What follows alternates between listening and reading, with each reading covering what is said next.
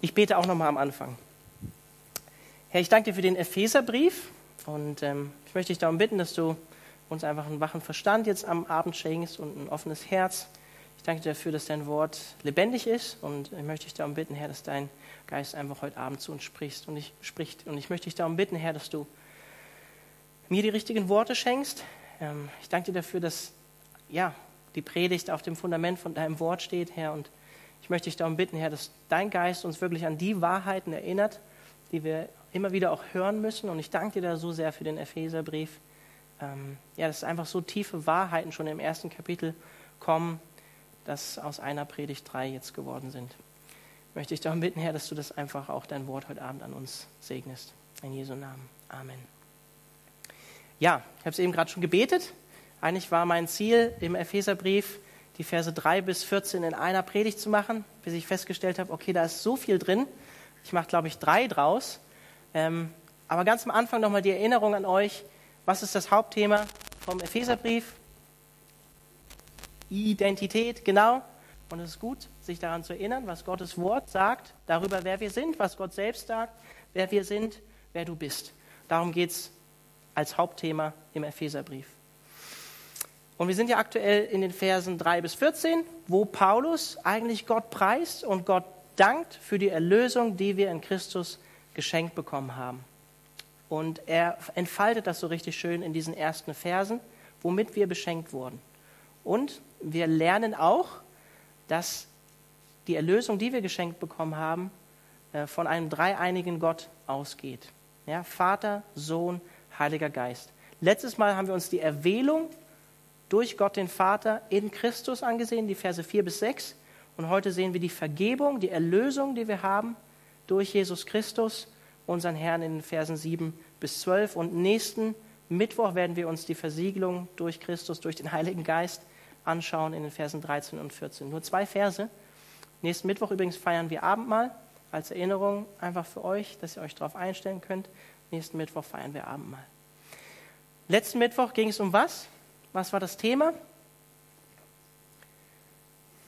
Dass wir gesegnet sind in Christus und erwählt sind in Christus. Ich hatte fünf Punkte. Wer kann sich noch an den ersten erinnern? Du bist gesegnet.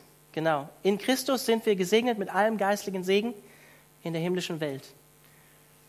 Zweiter Punkt, du bist erwählt in Christus vor Grundlegung der Welt, bevor du überhaupt irgendetwas für Gott tun konntest, um ihm zu gefallen, wie wir es häufig noch immer als Christen versuchen, hat er dich schon erwählt in Jesus Christus. Dann mein dritter Punkt war, du bist heilig in Christus, makellos, vollkommen in ihm, erwählt sozusagen, um in Christus, durch Christus, wie Christus zu werden.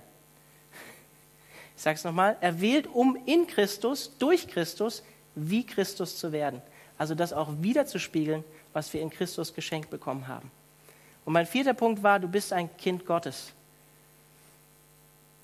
Wir haben am Anfang in den ersten Versen gelesen, da lesen wir auch schnell rüber, Gott ist unser Vater, diese Begrüßungsformel, die Paulus immer wieder benutzt, Gott unser Vater.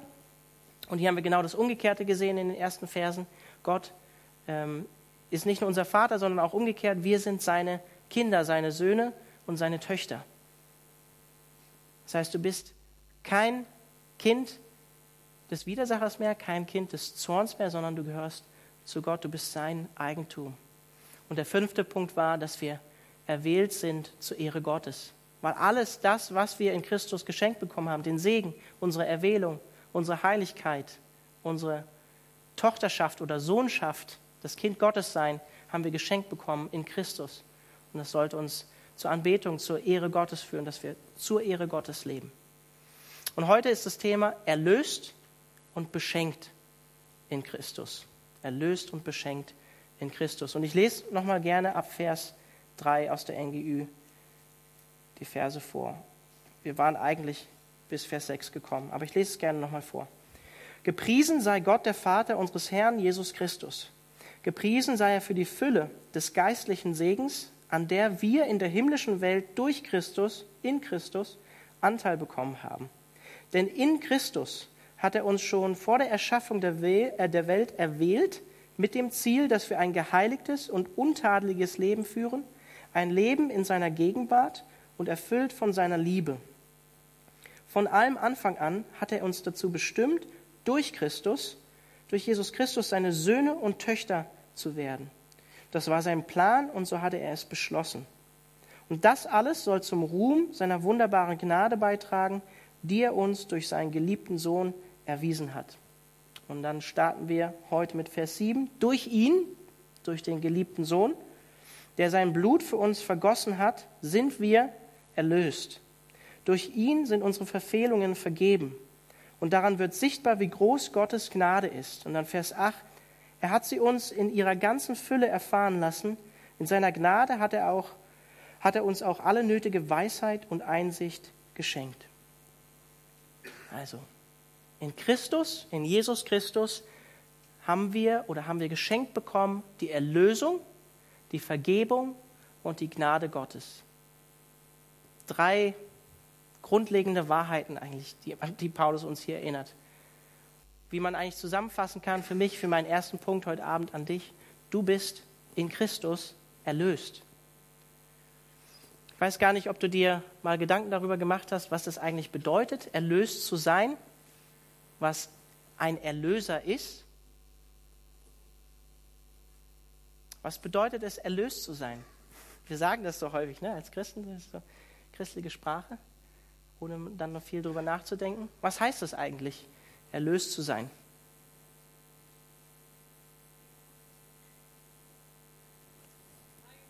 Freigekauft zu sein, ja. Vom griechischen Sprachgebrauch her bedeutet das, freigekauft zu sein oder befreit zu sein aus dem Stand einer Knechtschaft beziehungsweise aus der Sklaverei, losgekauft zu sein. Jesus hat uns freigekauft. Das meint das Wort Erlösung. Aus der Sklaverei, wie ich es gesagt habe, schon auch am Anfang. Wir waren vorher Kinder des Zorns, Kinder des Ungehorsams. Wie jeder, der nicht zu Christus gehört, gehörend zum Widersacher, nicht zu Christus, nicht zu Gott gehörend. Und er hat uns erkauft, er hat uns losgekauft aus der Macht des Teufels. Und er hat uns auch freigekauft aus der Macht, wie es Römer lehrt, Römer 6 bis 8, aus der Macht der Sünde, die uns versklavt hat und gefangen gehalten hat. Und er hat uns freigekauft aus der Macht unserer selbstsüchtigen Natur, aus dem Fleisch, wie es wortwörtlich immer wieder im Neuen Testament heißt. Ja, diese sündige Natur, die uns allen Menschen, die allen Menschen zu eigen ist, seit dem Sündenfall, seit 1. Mose Kapitel 3. Allen Menschen, die in Adam sind, die nicht in Christus sind, daraus hat er uns erkauft, freigekauft. Und deshalb heißt Jesus oder wird Jesus auch von uns als der Erlöser bezeichnet. Und deswegen wird er auch in Vers, in den ersten zwei Versen als unser Herr bezeichnet, der uns jetzt erkauft hat, unter dessen Herrschaft wir jetzt sozusagen stehen, unser Chef. Und wisst ihr, was so stark und so cool daran ist? Wir sind nicht nur erlöst von der Macht der Sünde, also dass er uns freigekauft hat davon, von dieser Macht der Sünde, die über uns geherrscht hat, sondern unsere Sünde ist auch vergeben. Die vergangene, die gewesen ist, die, die du vielleicht morgen tust, die ist uns vergeben. Er hat uns nicht nur freigekauft aus dieser Macht der Sünde, sondern er hat sie, er hat den Scherbenhaufen auch weggewischt oder weggeräumt sozusagen. Er hat auch die Sünde vergeben. Womit oder wodurch hat er uns erlöst? Was war der Preis? Genau, durch sein Blut. Was symbolisiert denn das Blut? Leben, ja. Genau, Leben. Mit anderen Worten, Jesus hat uns freigekauft mit seinem eigenen Leben. Dafür steht das Blut. Und so unsere Erlösung bezahlt. Durch seinen Tod am Kreuz, sein stellvertretendes Opfer, wie es in 1. Johannes 2, 2 heißt. Er hat unsere Strafe, das ist das Evangelium, auf sich genommen, um durch sein Opfer die Sünde aufzuheben. Und in Hebräer 9, Vers 26, wisst ihr vielleicht, ne? Da steht, ohne Blut gibt es was nicht? Keine Vergebung der der Sünden. So eng ist Blut und Vergebung miteinander verwoben, äh, Leben oder Leben und Vergebung miteinander verwoben. Das sehen wir auch in den alttestamentlichen Opfern, davon spricht auch der Hebräerbrief, aber das sehen wir auch im Neuen Testament. Ohne Blutvergießen, Hebräer 9, übrigens Vers 22, nicht Vers 26, ohne Blutvergießen gibt es keine Vergebung der Sünden. Und das heißt auch in logischer Weise, wie in Vers 7, durch ihn haben wir Vergebung unserer Verfehlungen oder unserer Übertretungen, weil er sein Blut als Lösegeld gegeben hat. Ich glaube, an diesem Punkt finde ich es einfach wichtig, dass wir uns alle neu daran erinnern, dass Gott in Jesus Christus höchstpersönlich mit seinem eigenen Leben für dich und mich bezahlt hat, für unsere Schuld bezahlt hat. Wir können daraus schließen, wir können wirklich daraus schließen, weil er das ge getan hat, weil er bereit dazu war, zum Äußersten bereit war, wie wir es im letzten Lied gesungen haben, dass er dich und mich wirklich bedingungslos liebt. Dass wir wirklich geliebt sind in dem Geliebten, in Jesus so wie er dich auch erwählt hat vor Erschaffung der Welt in Christus. Dass er sein eigenes Leben für dich hingegeben hat, dass er diesen Weg ans Kreuz gegangen ist, dass er ja, die Ablehnung der Menschen auf sich genommen hat für dich und mich, zeigt seine bedingungslose Liebe. Es ist so wichtig, dass wir uns als Christen immer wieder an diese Wahrheit erinnern und sie nicht einfach nur kognitiv für wahr halten, sondern auch im Herzen immer wieder auch vom Heiligen Geist berühren lassen dass Gott uns wirklich liebt und dass wir diese Liebe auch für uns annehmen können, dass wir dazu bestimmt sind. Und was soll daran sichtbar werden? Was sagt Vers 7, Vers 8? An dieser Liebe, an dieser Vergebung, an dieser Erlösung? Gottes Gnade. Was ist Gottes Gnade?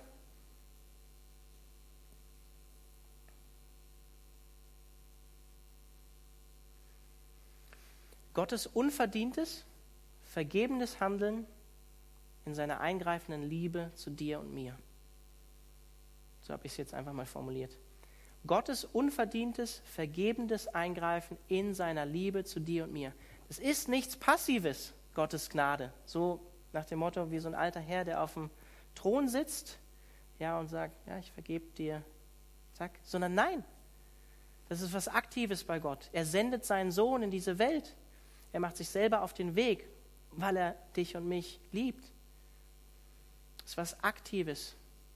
Und wir lesen hier auch in Vers 7, Vers 8, dass er reich ist an Gnade und Vergebung.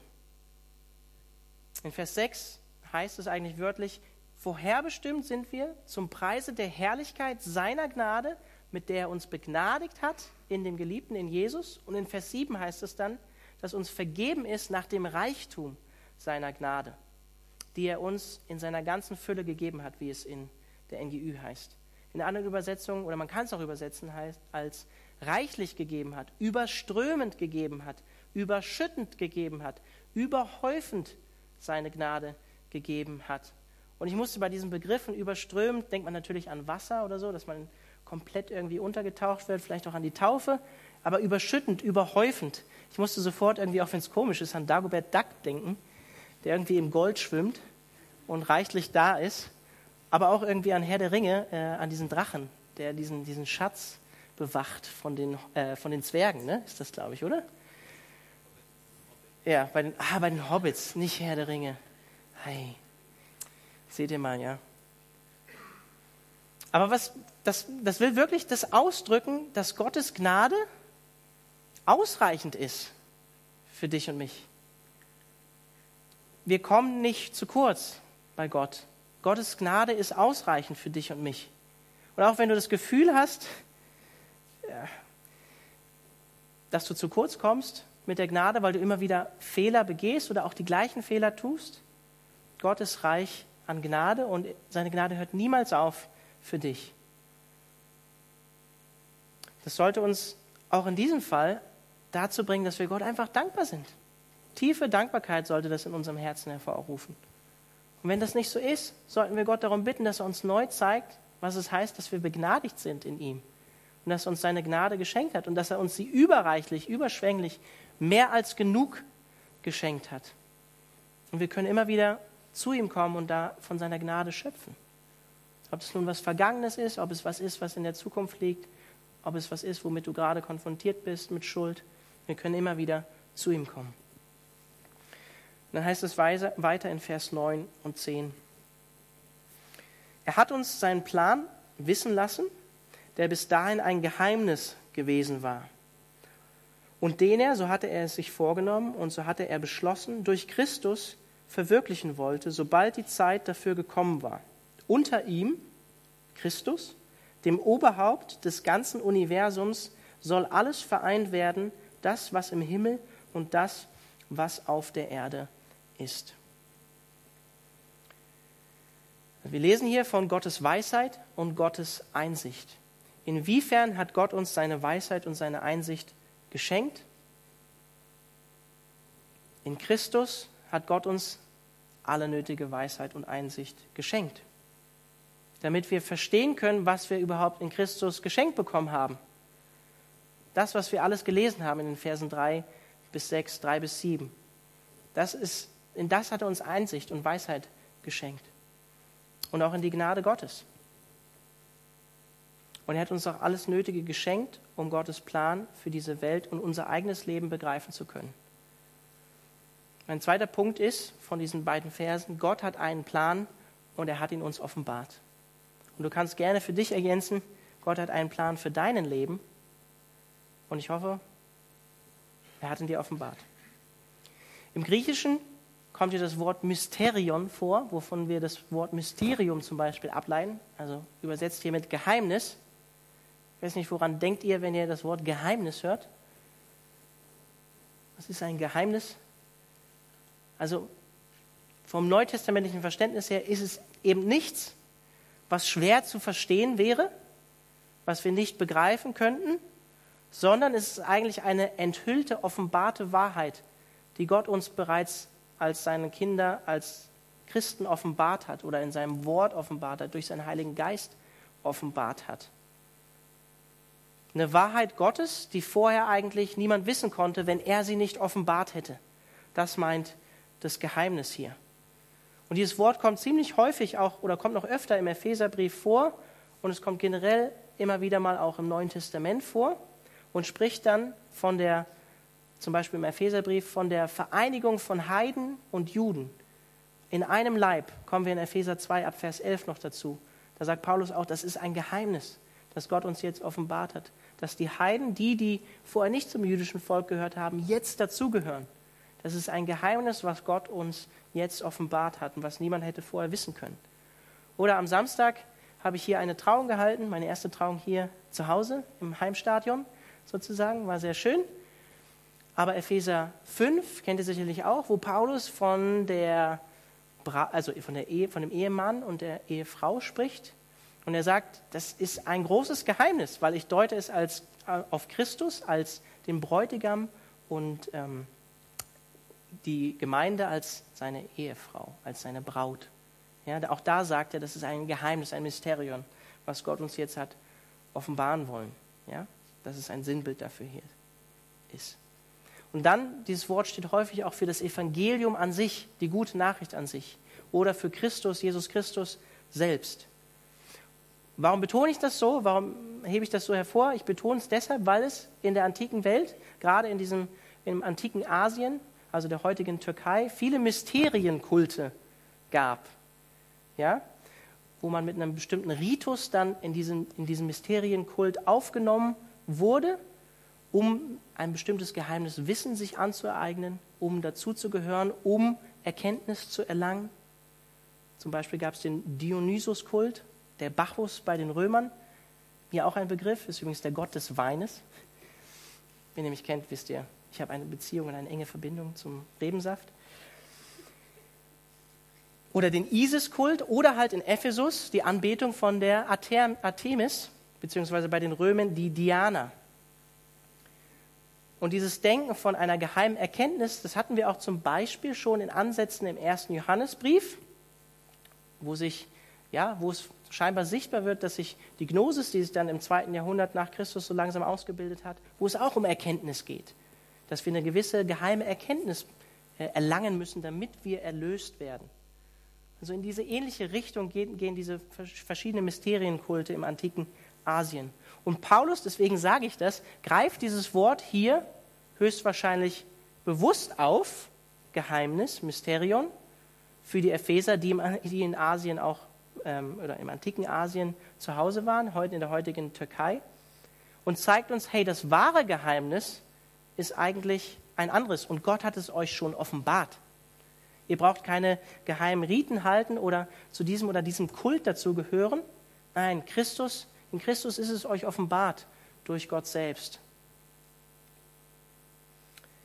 Und deswegen, wir kommen ja irgendwann nochmal über Vers 14 hinaus im ersten Kapitel, so Gott will und wir alle leben, betet Paulus auch von Vers 15 bis Vers 23, übrigens auch ein Satz im Griechischen, genauso wie die Verse 3 bis 14, betet er, ich lese euch einfach, das einfach mal vor, ab Vers 18 zum Beispiel oder Vers 17 betet er, dass Gott ihnen den Geist der Weisheit und der Offenbarung gibt, damit sie ihn immer besser kennenlernen. Und dann betet er ab Vers 18, eröffne euch die Augen des Herzens, damit ihr erkennt, Erkenntnis, was für eine Hoffnung Gott euch gegeben hat, als er euch berief.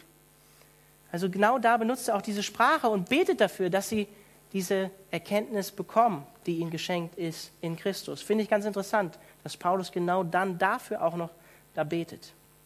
Also wahre Erkenntnis mit anderen Worten, wahre Fülle, es geht auch häufig darum, irgendwie die Fülle zu bekommen in diesen Kulten, ist in Christus zu finden, sagt Paulus. In ihm hat Gott uns wahre Einsicht geschenkt und wahre Weisheit in ihm. Ihr braucht nicht, liebe Epheser, irgendeinen Humbug mitmachen, irgendeinen Mysterienkult, irgendwas, was nicht von Gott kommt, tun, um Einsicht zu bekommen, um Erkenntnis zu haben, um erlöst zu werden. Und worin besteht dieses Geheimnis hier in diesen Versen? Wer hat aufgepasst? Alles soll in Christus vereint werden, sagt Paulus. Das ist ein großes Geheimnis, was Gott uns jetzt offenbart hat. Das war und ist auch noch jetzt immer Gottes Plan seit Erschaffung der Welt. Und ich finde, das macht auch Sinn, wenn ihr mal drüber nachdenkt. Wer von euch war im ersten Johannesbrief dabei? Eins, zwei, drei. Am Anfang lernen wir was? Die ersten Verse im ersten Johannesbrief.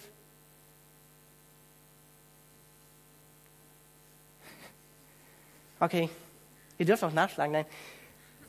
Wir lernen, dass Christus das Wort Gottes ist. Ne? Und durch das Wort Gottes sind die Welten geschaffen worden. Johannes 1, ne? das Wort wurde Fleisch auch, war unter uns und so weiter und so fort. Durch Christus wurde alles geschaffen. Hebräer 1, auch nochmal als Erinnerung, da steht es auch. Durch Christus sind die Welten geschaffen worden. Wie ist es aktuell? Kolosserbrief sind wir auch durchgegangen, hier am Sonntagmorgen. Schon ein bisschen her. Über zweieinhalb Jahre. Da heißt es im ersten Kapitel, dass die ganzen, wörtlich, die Elemente zusammengehalten werden durch wen? Durch Christus. Christus hält diese Welt in sich zusammen. Und dann ist es fast eine logische Konsequenz, wenn man zu dem Gedanken kommt, dass alles auch wieder sein Ziel, sein Ende, seine Bestimmung im Wen findet? In Christus. Ja, ich hoffe, ihr nehmt das Wort in Christus aus den ersten Versen mit. Alles wurde durch ihn geschaffen, alles besteht in ihm und alles findet in ihm sein letztes Ziel seine letzte Erfüllung. Wenn dem so ist, muss ich dir die Frage stellen, hast du dein Lebensziel, hast du deinen Lebenssinn auch in Christus gefunden? Und lebst du danach auch? Hast du den wirklich gefunden in Christus? Wenn alles in diesem Universum seine Bestimmung in ihm hat, letztlich, du von ihm geschaffen bist, du von ihm erhalten wirst, ist er auch dein Lebenssinn? Ist er auch dein Lebensziel? Ist er der Fokus deines Herzens? Sind deine Augen auf ihn gerichtet? Folgst du ihm nach?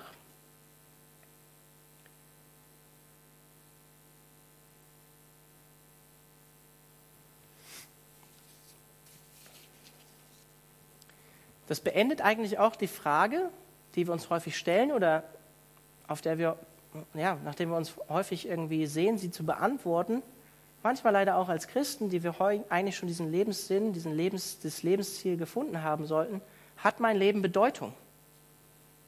Interessiert sich Gott überhaupt für mein Leben? Ja, hat es. Wenn Gott einen Plan fürs Universum hat, dann hat er auch einen Plan für dein Leben. Und eine Idee für dein Leben. Genauso wie Gott einen Plan mit der Kirche, mit seiner Gemeinde hat. Und wir als Kirche eine außergewöhnliche Rolle darin spielen, alles in Christus zu vereinen, auch wenn es letztlich nicht durch unsere eigene Kraft geschieht. Aber wir sind dazu aufgerufen, die Welt zu versöhnen in Christus. Alles wieder in Christus zu vereinen. Eine große Berufung, die Gott uns gegeben hat als Gemeinde. Und ich möchte dich dazu ermutigen, deinen Lebenssinn und dein Lebensziel in dem zu finden, der das Ziel des Universums ist am Ende, in dem alles vereint wird, in dem alles zusammengefasst wird. Und ihn auch darum zu bitten, wenn du es nicht tust oder noch nicht getan hast, was vielleicht sein persönliches Ziel, sein persönliche, äh, deine persönliche Berufung von ihm ist für dich, für dein Leben. Ich glaube, es ist ganz wichtig, dass wir das tun. Gott überhaupt danach fragen, was er mit unserem Leben im Sinn hat. Ein Hauptgedanke vom gesamten Epheserbrief ist dieser Gedanke der Vereinigung, der Einheit, der Vereinigung durch Christus. Der Vereinigung zwischen Gott und Mensch, ja, durch Jesus Christus. Das, was Paulus hier eigentlich in den ersten Versen sagt, die Wiederherstellung der Beziehung zu Gott dass wir aus dem alten Adam in Christus sein können, dass wir ein neues Leben bekommen können. Und dann in, in Kapitel 2 im Epheserbrief die Einheit, die durch Jesus möglich wird zwischen den Juden, die das erwählte Volk Gottes sind, und den Heiden, die dazukommen, die eingepropft werden in den Ölbaum, wie es ähm, Paulus im Römerbrief sagt, Kapitel 9 bis 11. Ich glaube, Ende Kapitel 10 oder Anfang Kapitel 11 sagt es. Diese Einheit, von der Paulus spricht. Und er spricht auch in Kapitel 4 im Epheserbrief von der Einheit, zu der wir berufen sind als Christen. Ein Glaube, eine Taufe und so weiter. Ihr kennt vielleicht die, die Verse. Wo Christus das Haupt ist. Christus das Haupt der Gemeinde und der ganze Körper, ja, die, die Gemeinde unter ihm zusammengefasst ist und eine Einheit bildet. Auch in den Gaben, die er seinem Leib schenkt. Da kommen wir aber noch später zu. Verse 11 bis 12.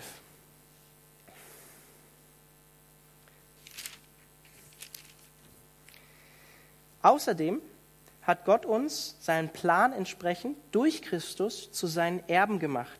Er, der alles nach seinem Willen und in Übereinstimmung mit seinem Plan ausführt, hat uns von Anfang an dazu bestimmt, mit dem Ziel, dass wir zum Ruhm seiner Macht und Herrlichkeit beitragen, wir alle, die wir unsere Hoffnung auf Christus gesetzt haben.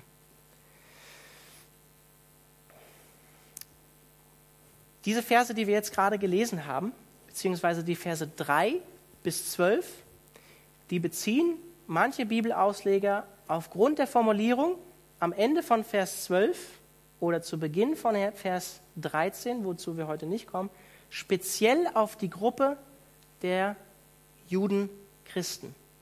Also denjenigen, die vorher Juden waren und dann den Messias gefunden haben, messianische Christen sozusagen, die Paulus hier explizit anspricht. Kann euch das einfach gerne nochmal vorlesen. Da ändert sich nämlich am Ende, heißt es eigentlich wirklich wörtlich von Vers 12, wir alle, die wir zuvor oder vorher schon unsere Hoffnung auf Christus gesetzt haben. Und dann heißt es in Vers 13, auch ihr, also als wenn er eine andere Gruppe anspricht, auch ihr gehört jetzt zu Christus. Und da gehen viele Ausleger davon aus, weil wir das Thema auch in Kapitel 2 ab Vers 11 dann haben, dass Paulus hier in den ersten Versen oder in den Versen 11 bis 12, manche sagen auch ab Vers 3, explizit zunächst einmal zu den Judenchristen spricht und dann hier ab Vers 13, zu dem wir heute nicht kommen, dann sagt, auch ihr, ihr lieben Heidenchristen, ihr seid auch eingefügt, eingefügt in diesen Leib durch Christus. Aber, das muss ich auch sagen, es gibt auch andere Ausleger, die sagen, Paulus spricht hier die gesamte Christenheit an und nicht explizit äh, mit dem Unterschied zwischen Juden und Heidenchristen. Ja? Die NGÜ interpretiert es übrigens auch so. Und falls ihr eine NGÜ dabei habt oder die NGÜ lest oder auch mal die Fußnoten lest, dann werdet ihr das in der Fußnote O auch finden. Ja? Wichtig für euch einfach als Hintergrundinfo, wenn wir von Identität sprechen, der Benjamin Wieland hat mich auch nochmal darauf hingewiesen, weil er schon also ein bisschen länger im Epheserbrief mal unterwegs war, gesagt, ja, er meint, äh, Paulus spricht hier in den ersten Versen wahrscheinlich oder höchstwahrscheinlich auch die Judenchristen explizit an und dann ab Vers 13 die Heidenchristen. Aber wie auch immer, mein Punkt eigentlich aus diesen letzten beiden Versen ist eigentlich folgender, dass du in Christus Erbe bist, reichlich beschenkt bist in Christus, göttlicher Erbe bist. Halbe Stunde, ich habe noch zehn Minuten Zeit. Cool. Ich wollte einfach nur mal gucken, ob ich in der Zeit bleibe. In ihm, in Christus, sind wir reich beschenkt, sind wir Erben, Miterben mit Jesus. In Hebräer 1 heißt es, dass Christus eigentlich der Erbe aller Dinge ist, den Gott eingesetzt hat, der Erbe des Universums letztlich, aufgrund dessen, was er getan hat. Und wir sind Miterben in Christus, weil wir seine Kinder sind. Wir sind adoptiert, aufgenommen als Söhne und Töchter in die Familie Gottes und deshalb auch seine Erben. In Römer 8, Vers 17 heißt es, wenn aber Kinder, wenn wir aber Kinder sind, so auch Erben, Erben Gottes und Miterben Christi. Ich glaube, also ich persönlich denke selten darüber nach, was es heißt, ein Erbe Christi zu sein oder ein Miterbe Christi, aber wir sind's. In Galater 3, Vers 29 und Kapitel 4, Vers 6 und 7 schreibt auch Paulus, wenn ihr aber zu Christus gehört oder wenn ihr des Christus seid, seid ihr damit Abrahams Nachkommenschaft, also der Erste da, der Gott vertraut hat und aus dem das Volk Israel hervorgegangen ist, und der Verheißung nach Erben, wenn ihr zu Christus gehört. Und dann sagt er in Vers 6 bis 7 Kapitel 4, weil ihr aber Söhne seid oder Töchter seid, sandte Gott den Geist seines Sohnes in unsere Herzen, der da ruft, aber Vater oder Papa. Also bist du nicht mehr Sklave, sagt er, sondern Tochter oder Sohn. Wenn aber Tochter oder Sohn, so auch ein Erbe durch Gott selbst. Es hört sich vielleicht kompliziert an, aber ich finde, es bringt eigentlich Römer 8 am besten auf den Punkt, in einem ganz anderen Kontext eigentlich oder in einem anderen Zusammenhang, wo es heißt, wenn Gott für uns ist, wer kann gegen uns sein? Wer könnte uns was noch anhaben? Er hat uns ja seinen eigenen Sohn nicht mal verschont, sagt Paulus, sondern er hat uns für, ihn, für uns alle ihn hingegeben, was wir auch gelesen haben, Vers 7, die Erlösung durch sein Blut. Und dann sagt Paulus folgenden Satz, wird er uns dann zusammen mit seinem Sohn nicht auch alles schenken? Die Antwort ist natürlich, also ist eine rhetorische Frage natürlich. Die Antwort ist ja. Er wird uns alles schenken in Christus. Weil er noch nicht mal das Leben seines eigenen Sohnes für dich und mich verschont hat, können wir sicher sein auf dieser Grundlage, dass er uns alles schenken wird. Ich finde das eigentlich Wahnsinn, wenn man eigentlich mal darüber nachdenkt, was Paulus einen Vers zuvor dann noch gesagt hat dass das Universum in Christus alles vereint und sein ganzes Ziel findet. Und wir sind Miterben von dieser Person, die Gott auserwählt hat, um das ganze Universum und alles, was existiert, in sich zu vereinen. Dann sagt er im nächsten Vers, wir sind Erben mit ihm. Kann man eigentlich nicht lang genug drüber nachdenken, was das heißt, oder? Und ich könnte das auch hier jetzt in den nächsten fünf Minuten nicht entfalten, was das eigentlich alles bedeutet. Und ich lade euch ein dazu, darüber nachzudenken, über den Mittwochsgottesdienst hinaus. Das mögen vielleicht für manche von euch banale Wahrheiten sein, die ich ja am Anfang rausgreife, die ich denke, auch der Text deutlich macht, dass wir erwählt sind, dass wir geliebt sind, dass wir Kinder Gottes sind. Aber das wirklich in der Tiefe zu begreifen, das bedarf Gottes Heiligen Geist, Lesen in der Schrift, dass wir wirklich verstehen und begreifen, was das wirklich für uns bedeutet. Miterben, wovon? Wovon sind wir Miterben mit Christus? In erster Linie, wenn man sich dieses Wort anguckt im Neuen Testament, dann Miterben des ewigen Lebens. Miterben des ewigen Lebens, des Reiches Gottes, der ewigen Gemeinschaft mit Gott, des himmlischen Jerusalems, der Regentschaft, des Mitregieren, wie es in Offenbarung heißt, mit Christus. Und auch Erben der Freiheit, die Christus hat, die wir in Christus bekommen. Freiheit von Sünde, Freiheit von Tod, alles das, was wir am Ende von Offenbarung lesen. Freiheit von Krankheit, Freiheit von Leid. Oder im positiven Sinne, wir sind beschenkt in Christus mit oder erben in Christus von seiner Gerechtigkeit, von seiner Heiligkeit, von seinem Stand zu Gott in ihm.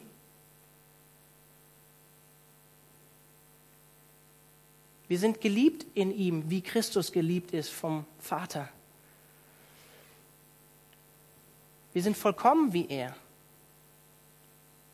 Miterben seiner Vollkommenheit. Wir können gar nicht alles aufzählen, was das bedeutet. Ich lade euch ein, echt darüber, hinaus nachzudenken, was das heißt. Aber eins wird auch klar in diesen Versen, wir können nur Erben werden oder Miterben werden, wenn wir, wie Paulus sagt, egal ob wir das jetzt auf Judenchristen deuten oder das auch Heidenchristen meint, wenn wir unsere Hoffnung zuvor auf Christus gesetzt haben, wenn wir unser Vertrauen wirklich in Jesus gesetzt haben, dann werden wir erben. Dann sind wir tatsächlich Kinder Gottes geworden, wenn wir unser Vertrauen in Christus gesetzt haben. Und auch wenn Paulus hier in diesen letzten Versen oder in Vers 12 so diese Souveränität Gottes total stark betont, dass wir vorherbestimmt sind nach seinem Vorsatz, nach dem Ratschluss seines Willens, mit dem Ziel zum Lobpreis seiner Herrlichkeit. Auch wenn Paulus das hier so betont, die Souveränität Gottes, steht hier ganz nebenbei, ich glaube, ich habe das letztes Mal auch gesagt, dass wir unsere Hoffnung auf Christus setzen müssen. Das ist eine Eigenverantwortung, die Gott uns als Menschen auch gegeben hat. Eine menschliche Komponente der Entscheidung. Zu sagen, ja, ich habe das Evangelium gehört, ich habe es heute verstanden und ich will mein Vertrauen in Christus setzen, in das Blut von Jesus, in sein Leben, was er an meiner Stelle gegeben hat. Das ist eine Entscheidung, zu der man kommen muss. Und wenn du dazu noch nicht gekommen bist, dann lade ich dich dazu ein, das heute Abend zu tun.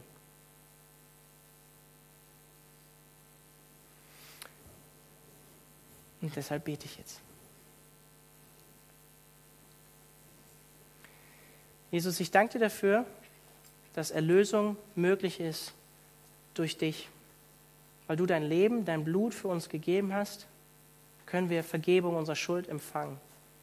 Und egal wie oft wir das vielleicht gehört haben, ich möchte dich darum bitten, dass es neu äh, in unser Herz sinkt und dass wir neu einfach auch begreifen, was das bedeutet. Heiliger Geist, ich bitte dich darum, dass du uns das offenbarst, was das heißt. Und Herr, ich danke dir auch dafür, dass du einen Plan für unser Leben hast, dass du einen Plan für die Gemeinde hast, dass du einen Plan mit dem Universum hast. Und es erfüllt sich in dir, Christus, in Jesus, in dem alles vereint wird. Und Herr, ich möchte dich für uns alle bitten, dass wir ganz in diesem Sinne mit dem Fokus auf dich, Jesus, auch unser Leben leben, dass wir unser Lebensziel, unsere Lebenserfüllung, unseren Endpunkt letztlich in dir finden, Jesus. Und Herr, ich danke dir dafür, dass, dass wir auch Anteil haben an all dem, was dir geschenkt ist durch Gott den Vater, dass wir Miterben sind in Christus.